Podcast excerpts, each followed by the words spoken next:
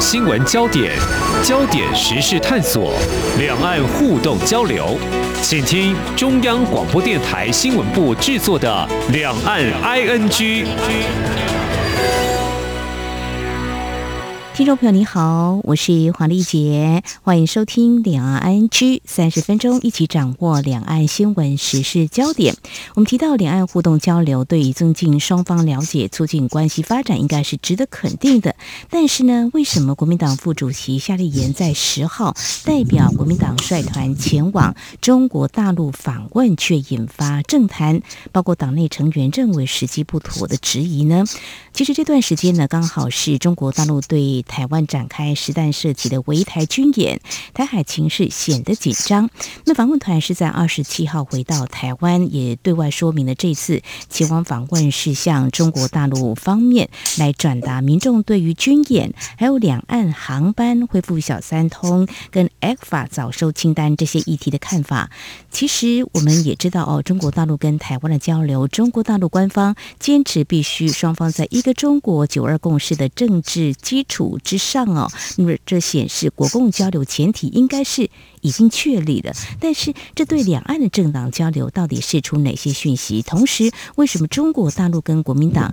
会选在这个时机？又会有哪些影响跟效应呢？我们在今天邀请东海大学政治学系教授沈友忠来观察探讨。非常欢迎沈教授，你好。主持人，各位听众朋友，大家好。好，教授，我记得六月份的时候跟您连线，其实谈的是国民党主席朱立伦访问美国，刚回到台湾。节目当中也请教您怎么样来观察中国大陆未来跟国民党的互动交流。当时我提到就说，哎，可能在今年秋天，中国大陆领导人习近平渴望会接下第三任，党的事务也会相对重要。另外，台湾年底的地方选举，那么过去中国大陆曾经介入过深，拉台影响反而是不如预期。但是呢，我们回到这次夏立言副主席在中国大陆对台湾采取包括军演呐，还有经济制裁这一连串强应做法的时间点，你怎么样来观察国共交流？双方好像都有意愿的考量。先就中国大陆这边惯用的对台工作两手策略，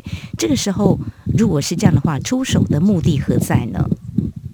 所以其实刚刚一开始，呃，主持人也提到了，那这次比较大的这个争议，还是在于访问的时机，还有他们在对谈的这个内容。我觉得说，从中共官方的角度来看的话，还是没有太大的改变。也就是说，他愿意接触的，可能还是在于，呃，在台湾里面偏统的这边的政党代表，后不管是国民党也好，或者说是呃，甚至是像新党或者其他的政党。那对于执政的这个民进党来说的话，却是拒绝接触哦，所以我觉得这次夏立言去做访问，从中共的角度来看的话，可能还是释放出这样子的这个讯息，也就是说，他只愿意去跟台湾内部支持统一或者倾向统一的政党来去做接触跟谈判。那对于官方的具有这个执政色彩的，甚至是比较偏独的这个部分来说的话，不只是不接触，更甚至于是还祭出了比较严厉的这个手段，包含像是制裁啦等等。所以我觉得这个从中共现在看起来的话，他的态度跟做法并没有太大的转变啊，硬的更硬，软的更软，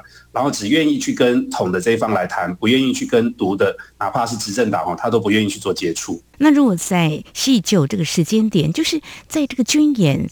两岸台海情势非常的紧张啊，可能要做一些缓解的动作，但国民党呢有这个决定，当然中国大陆也要同意啊。因为新闻当中我们看到夏立言他有跟台商跟台生会面，那么也跟中国大陆国台办副主任陈元峰还有海协会会长张志军会面，所以这样的安排显示中国大陆早就有已经准备，那这个时间点他也觉得。OK 呀、啊，我也不会考虑，就是所谓的中共二十大啦，甚至有人说最近北戴河会议还在召开，在那个时间点有可能了哦。那你又怎么样来看中国大陆这个时间点的一个决定呢？其实这一次夏立言去访问，呃，这个时间点对于中共还有对台湾来讲的意义是很不一样。嗯，那对于中共来讲的话，其实呃，夏立言去，甚至是朱立伦去的话，基本上对于中共去推进二十大，然后让习近平顺利的第三任任期的一个开展，并没有太大的影响。因为基本上呃，对于中共来讲的话，可能台湾的问题哦，或者说在这个时间点选择跟国民党的代表来碰面，并不会对于中共内部的这个政治上的一个议程的推进有太大的改变或影响。但是倒过来看的话，对于台湾，甚至是对于一些国际视野来看的话，可能就会造成一些呃这个不一样的这个解读。所以呃时机点上面，刚刚主持人特别提到了，就是我们看到说中共才刚刚结束对台湾规模非常大的这个军事演习，嗯，所以在这么高张力的一个恫吓的动作之下，然后台湾这边即使是有这个呃在野党的这个身份去。但是依旧还是有可能会给外界造成一个是说，我们是去进行一个这个对于中共军演以后的这样子的一种呃示软啦，或者说是一种政治上的一个谈判。但是其实呃，另外要考量到的是在于说，除了这个时机点以外哦，另外还有身份上来讲，也是值得我们去做一个观察。那这个身份的意思指的就是说，夏立言今天去哦，他不是代表中华民国的政府去，他也不是有这个整个代表台湾的这样子的一个正当性。他只是代表国民党的这个立场去哦，嗯，那这样子的这个身份去那边，呃，不管是见到了谁啦，当然我们知道说中共这一边不管怎么样哦，他的这个层级也好，或者身份也好，或者他背后所代表的机关也好，但是对于一个呃中共这样子的政权来讲，一定都是官方授权。所以我们会看到说，一边是有官方授权，一边是没有政府授权的这个情况下，嗯，那他到底谈的什么样子的内容哦，以及这些内容它的这个规范性，或者是它的这个能不能够被台湾所接受，可能都还值得呃我们再去做一个更细部的讨论。是的。所以时机点的这个部分哦，身份的这个部分，以及呃双方会谈的这个内容的这个部分，其实就中共这边来讲的话，它的影响或冲击都很有限。嗯。但是我觉得对于台湾这边来说的话，这三个问题哦，时机、身份跟内内容的部分，其实都会变得是对于年底的选举，甚至是对于台湾跟美国跟其他国际上面的一些这个事情上面来讲的话，都还需要一点时间去做澄清了。嗯嗯，有很多的面向都值得我们来关心跟观察的哦。刚才呃，陈教授您有提到，就是说夏立言这次呃率团前往中国大陆访问哦，其实陆委会之前也有表达过类似的立场，就是说在军演之下，呃还。访问中国大陆其实是呼应对岸的统战旋律，那么无视国内广大民意。呃，是会令人遗憾的。还有这个国际视听到底怎么样来看台湾？那其实我们呃，先从这个角度来看好了，就是说这次台商跟台生反映了一些意见哦。当然，所会见的是国民党的副主席夏立言哦。我们就不禁想到，两岸有这个机制，像台湾的海基会跟大陆的海协会。那么，如果中国大陆执意这样做的话，我就跟国民党。来谈是否刻意架空我们中华民国政府的功能，也借这个机会想要强调九二共识的政治基础。因为我们知道蔡英文总统他表达承认九二香港会谈的事实，但不承认存在九二共识，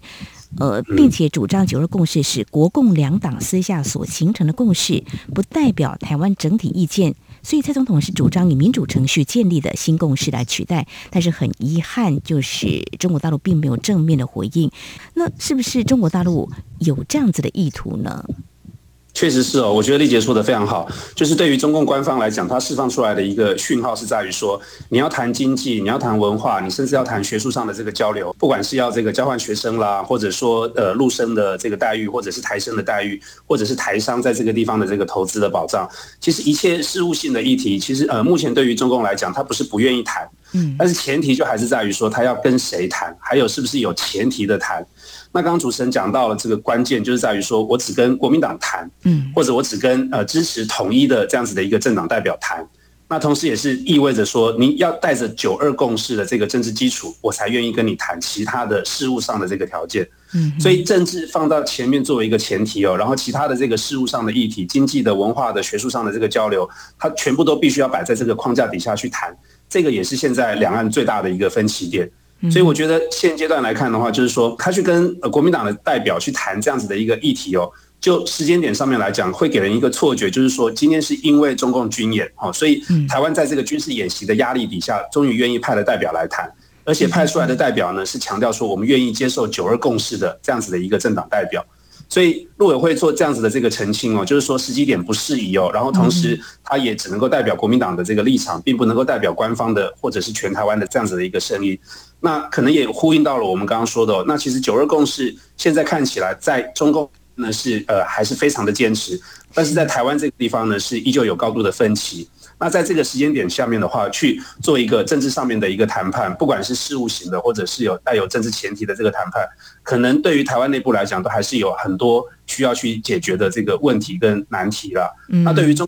的话，它重点还是在于塑造出两个这个讯号。第一个就是说，我们的演习逼迫台湾派代表来谈了，好，那第就是说，你一定要承认九二共识，我可以愿意在跟你在经济上面、在文化上面、在学术上面、在其他的民生的议题上面，包含 ECFA 的早收清单等等，我都可以跟你谈，但是前提就是九二共识，嗯。是，那么诚如教授所提到的，陆委会也表达这样的立场。夏立言这次访问中国大陆，在这个时机点，这样可能会传达错误的讯息，误导国际视听，对我国家整体利益会造成严重的伤害哦。其实，两岸的官方因为没有政治共识，所以双方既有互动机制，几乎是陷入停摆哦。那中国大陆台商也在刚好这个时间点，其实呃有某种表态，就是啊、呃，这是一个中国啦，还有。这个九二共识啦，这是在中国大陆的台商，那个时候他们发表了一个声明，就是全国台企联，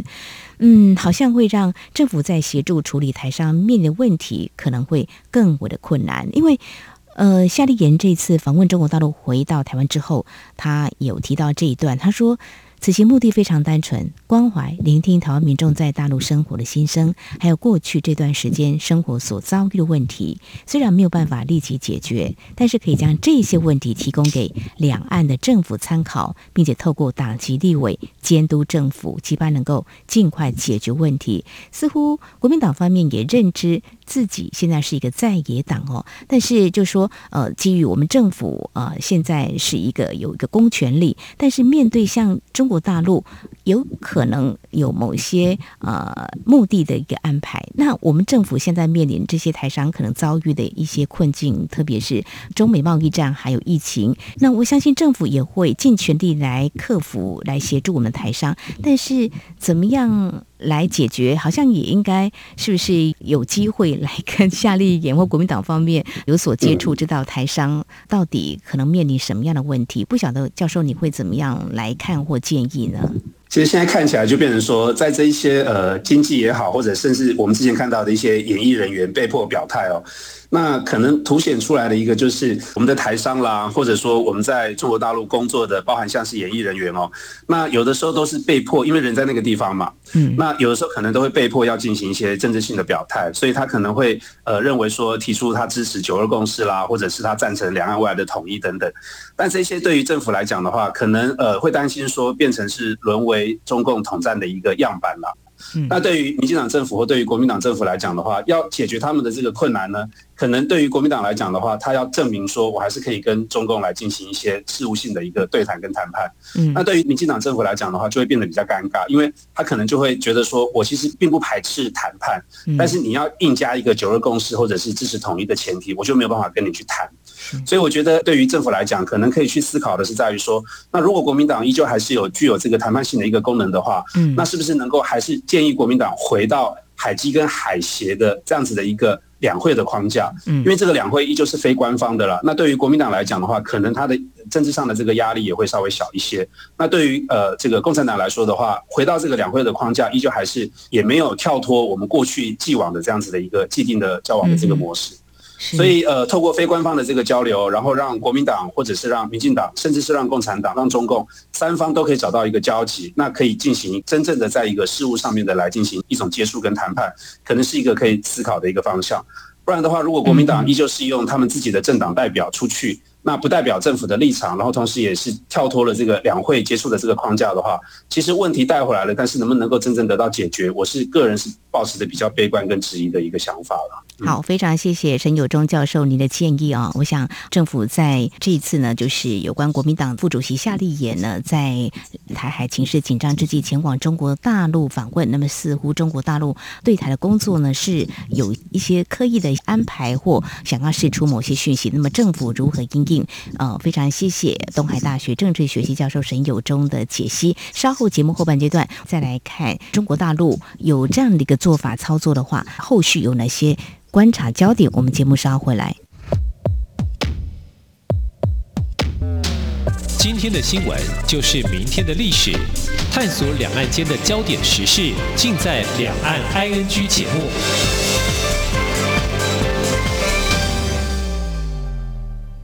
我是指挥中心罗一军。若曾接触确诊者或自觉有风险且出现发烧或呼吸道症状，就建议快筛。快筛阳性者，可透过视讯诊疗或前往社区筛检站与医疗院所，由医师视讯或现场评估确认。如符合六十五岁以上或慢性病等条件，由医师评估后开立药物，请遵照医嘱服药。疫苗打三剂，一起做防疫。有政府，请安心。以上广告由行政院与机关署提供。这里是中央广播电台台湾之音。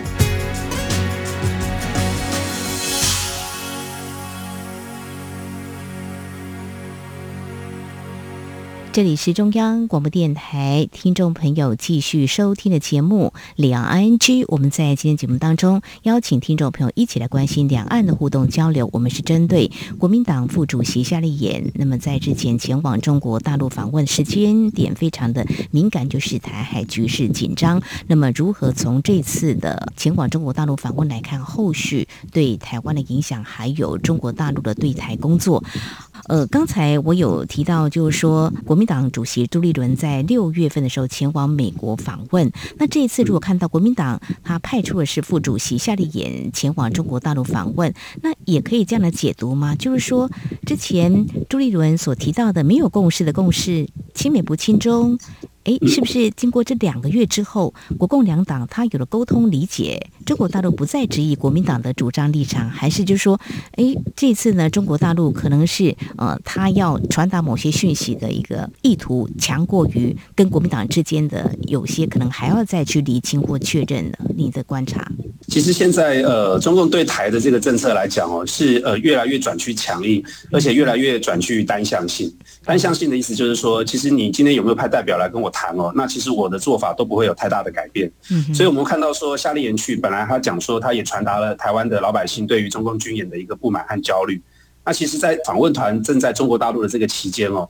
那中共一样在进行军事演习。啊，一样是还是有一场大规模的这个军事演习，嗯，所以我是觉得说，现在看起来的话，就是不管朱立伦在美国说了什么，或者说是不是要传达一个讯号给中国大陆，然后是不是对于中共来讲也是愿意去接受跟国民党去做一个立场上的一个交换，这些其实哦，对于中共来讲的话，可能都没有办法真正去改变中共对台的一个决策跟方向。所以，呃，对于国民党来讲的话，他可能是想要操作说，呃，对于年底的选举来讲哦，依旧是呃想要操作一个呃国民党才有能力去解决两岸问题的这样子的一种角色。那其实也在这个时机点上面也好，或者说对于中共的这个目的跟中共的这个手段也好的话，其实我是觉得可能就结果来讲不会有任何的一个改变了。所以，呃，今天我们看到的是这个时间点是还是回到刚刚前面这个阶段所说的哦，军演之后，然后台湾有人过去了。那可能会在国际上面造成一个混淆，甚至是对于一些台商啦，或者说对于一些国内的这个舆情也好，也会造成一些误解。就是说，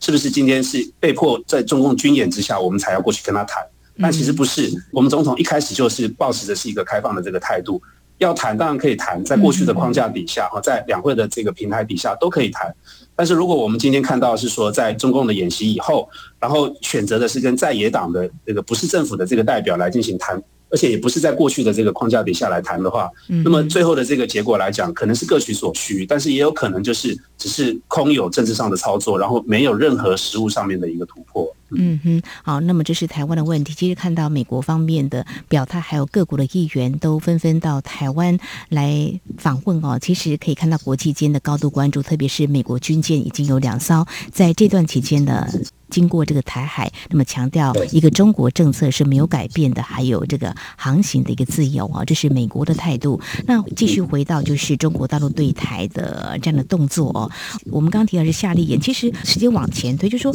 像台北市长柯文哲，他曾经以这个“两岸一家亲”的词汇进行两岸城市交流，针对九二共识，他之前说，哎，这是没有共识的共识，呃，他。其实他说，哎，其实九二共识的内容是什么？他觉得都过去了，好像就是说，应该是不是有可能要谈，就是说，是不是有一个新的共识？不过，在今年七月的台北、上海城市论坛也都如期举办了，显示中国大陆九二共识并非铁板一块吗？还是说它是更针对性？呃，针对民进党或试图分化台湾的政党？您觉得怎么样来看中国大陆的这样的连番的动作？对，其实现在中共对台，它不只是两手策略哦，就是硬的更硬，软的更软。那它其实软硬在对于台湾的谈判对手上面来讲，它也是有一些选择跟挑选的。就像刚刚主持人说的，它可能对于民众党、对于柯文哲，或者说对于国民党的话，它还是可以保持比较弹性，或者是比较有一些灰色的空间。但是它对民进党，或者说对于时代力量来讲的话，不只是非常硬哦，甚至连制裁的手段都拿出来用。嗯，所以我觉得，呃，就是说对于民众党也好，对于国民党也好。他把九二共识或者是两岸一家亲，他他当做是一个跟对岸接触的一个敲门砖。那其实这个敲门砖是讲给中国大陆听，然后两岸一家亲是讲给中共听，或者说九二共识啊，他即使是强调说他依旧是一个没有共识的共识哦，但是他还是把九二共识挂在嘴边，也可能是讲给对岸听。但是他对于台湾内部来讲的话，可能不见得会有选举的利多的一个效果。嗯，不过你会看到说，对于中国大陆来说的话，它就是作为一个统战的成功的这样子的一种操作，也就是说，你只要。呃，强调两岸一家亲也好啦，或者是九二共识也好，我就跟你谈。那如果是民进党政府，或者是说你这个否定九二共识，甚至是要强调台湾主体意识的这个时代力量，那我不止不跟你谈，我还制裁你。所以其实对于中共做统战来讲的话，它其实依旧还是做了这个对于。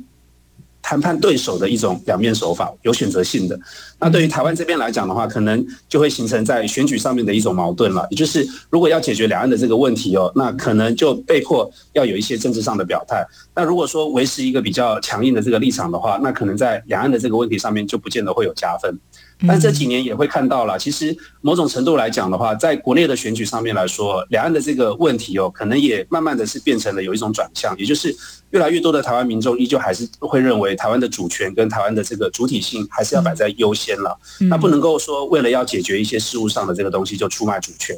所以会看到统战的这个部分，或者是国民党也好，民众党也好，他们可能会对于国内的选举的一个压力哦，然后也被迫要在两岸的这个议题上面，越来越慢慢的朝向是要往台湾的主体性来做一个靠拢。嗯嗯嗯，的确，我们也观察到，包括国民党的像台北市长参选人蒋万安哦，这段期间对于夏立言前往中国大陆访问他，呃，就特别强调，就是说一定要清楚表达台湾人民反对中共军演的立场跟态度啦。那其实蛮有意思，就是国民党台南市长参选人谢龙介，他就说夏立言副主席这次访问中国大陆对选情会有所影响哈。我想这个就是大家可以来持续关注了，就是说原。原本是一个两岸的议题哦，那是不是会在这个地方选举会有一些效应的哦？我们看到台湾民意基金会呢，八月中的时候就公布了最新民调显示，对于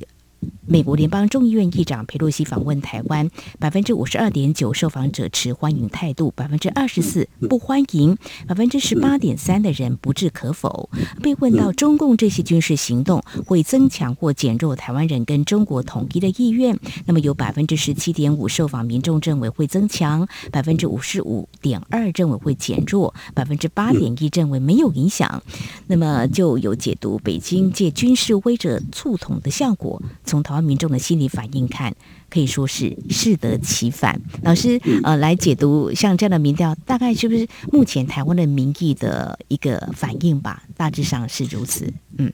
对，其实我我是觉得台湾现在呃整个选民的这个结构来看，嗯，对于呃台湾主体性的一个维护，台湾主权的一个维护，其实是越来越有共识了。嗯、那再加上过去美中的这个角力，甚至是全球都认知到说中国崛起跟中国威胁的这样子的一个共识，所以台湾对于呃保卫自己，或者说对于欢迎其他国家的政要到台湾来访问，来证明台湾在国际上面的一个生存跟空间哦，其实是也是有越来越多的这样子的一个共识。所以我觉得，呃，这样子的这个民调其实也并不意外，因为会看到说，呃，中共对台的这些做法哦，那总是适得其反。有时候我们更常常开玩笑去讲说，巩固了台湾的人民的这种主权意识，最大的这个推手反而是习近平。啊，因为就像北风跟太阳一样，他总是用高压的这个方式来逼迫台湾去低头。但事实上，台湾在这些高压的这个威力底下，那事实上不但没有低头，更加的会重视跟珍惜自由民主的这个价值，还有我们主权的一个独立性。所以我觉得两岸的这个问题，呃，如果越来越朝向中共刚刚说的提到的这个硬的越硬，软的越软，或者是单向性的，不愿意去跟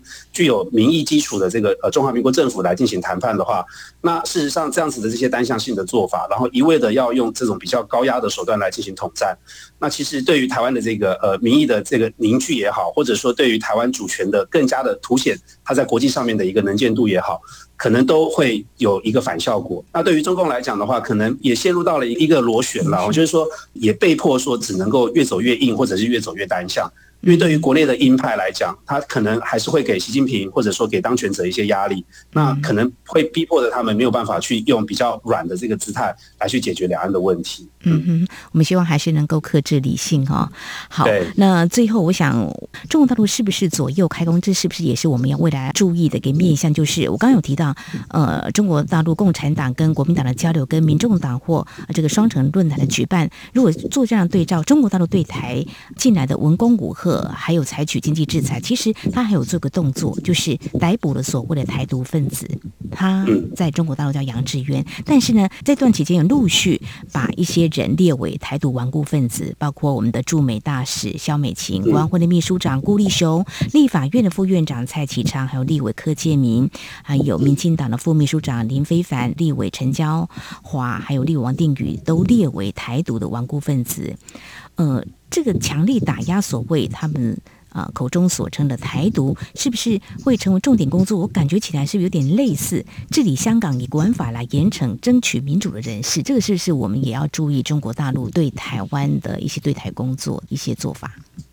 其实这一波的这个制裁名单，呃，也不是第一次提出来了。那之前也已经有做过类似的这个动作，所以我们看到是说还是一样，就跟军事演习一样，总是收到的就是反效果。嗯、那我们在台湾看到就是这一些被制裁的人哦，不分党派，因为里面还包含了时代力量的党主席陈椒华。嗯，他们其实，在第一时间反而释放出来的讯息都是觉得说，哇，太光荣了，被中共制裁，嗯、感觉起来就好像有一点是，呃，只要是你的敌人认为是不对的这个事情，就表示你做了对的事情。嗯，所以现在看起来的话，就是中共他这个制裁到底有没有效果？其实我们都知道是没有任何的效果，因为呃，他对于这些这个所谓的台独顽劣分子的一个制裁哦，那这个制裁的这个内容对他们来讲没有实质的伤害。那你禁止他们去到中国大陆去做访问，他们从来也没有想要去；你禁止他们在中国大陆来进行经商跟投资，他们也从来都没有在那个地方有经商跟投资，所以不会对于他们造成实质的伤害。但是反而会造成一形象上的一个加分，就是说他们是在捍卫台湾，是在所谓的台独的顽劣分子，就是说是在捍卫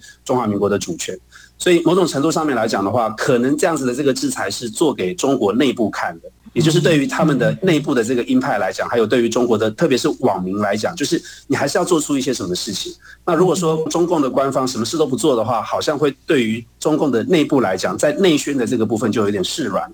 所以其实中共也知道做这样子的这个制裁是没有任何的效果的，对于美国也是一样，对于很多美国佩洛西也提出了制裁。是，但其实越制裁他其实越做的更多，所以他不得不这样做。就像我们刚刚说的，它是一种螺旋的，它这个螺旋的内宣的这个部分可能更重于它制裁的受到的这个实质效果。实质效果是没有任何的实质效果，但是他必须要做一点什么来安抚国内的这个不满的这个情绪。所以其实不断的这样子的一个循环下去的话，可能做出更多的这样子的这个制裁动作，但其实满足到的可能只是在于中国的虚荣心，或者是网民的这个情绪能够得到一个宣泄，但是实质上对两岸有改善吗？是没有。然后对于这些被制裁的人，会威吓到他们吗？也没有。嗯，好，所以呢，我想中国大陆可能对外宣示主权、强硬的对台的工作，它的效果，呃，其实也许主要是要对内交代啊、哦，但是它所引发的影响会是什么呢？我们可以看到呢，很多的政要都到台湾来访问。刚才我有提到，美国也有一些动作，我想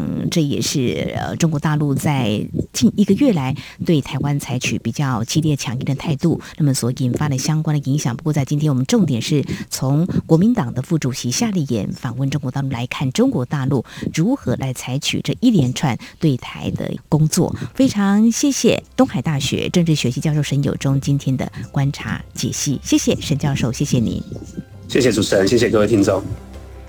以上就是今天两岸安居节目，非常感谢听众朋友您的收听。如果听众朋友您对节目有任何宝贵意见，我们管道非常多，您可以来信，传统信件，请您寄到台湾台北市北安路五十五号，写到两岸安居节目收就可以了，或者利用电子邮件信箱 ing at rti 点 org 点 tw。还有听众朋友，我们也非常欢迎您加入李安安居节目的粉丝团。你在脸书的搜寻栏位上打上李安安居来搜寻就可以了。祝福您，我们下次同时间空中再会。